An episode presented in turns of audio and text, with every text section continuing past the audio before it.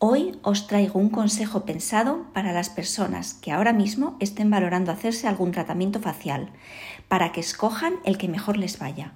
Es muy fácil y lo que no acabo de entender es por qué muchas veces lo hacemos tan complicado. Fundamental, acudir a un profesional y que lo valore. No hay más. Y no hay un mejor tratamiento en el mercado, creedme, ni un mejor equipo.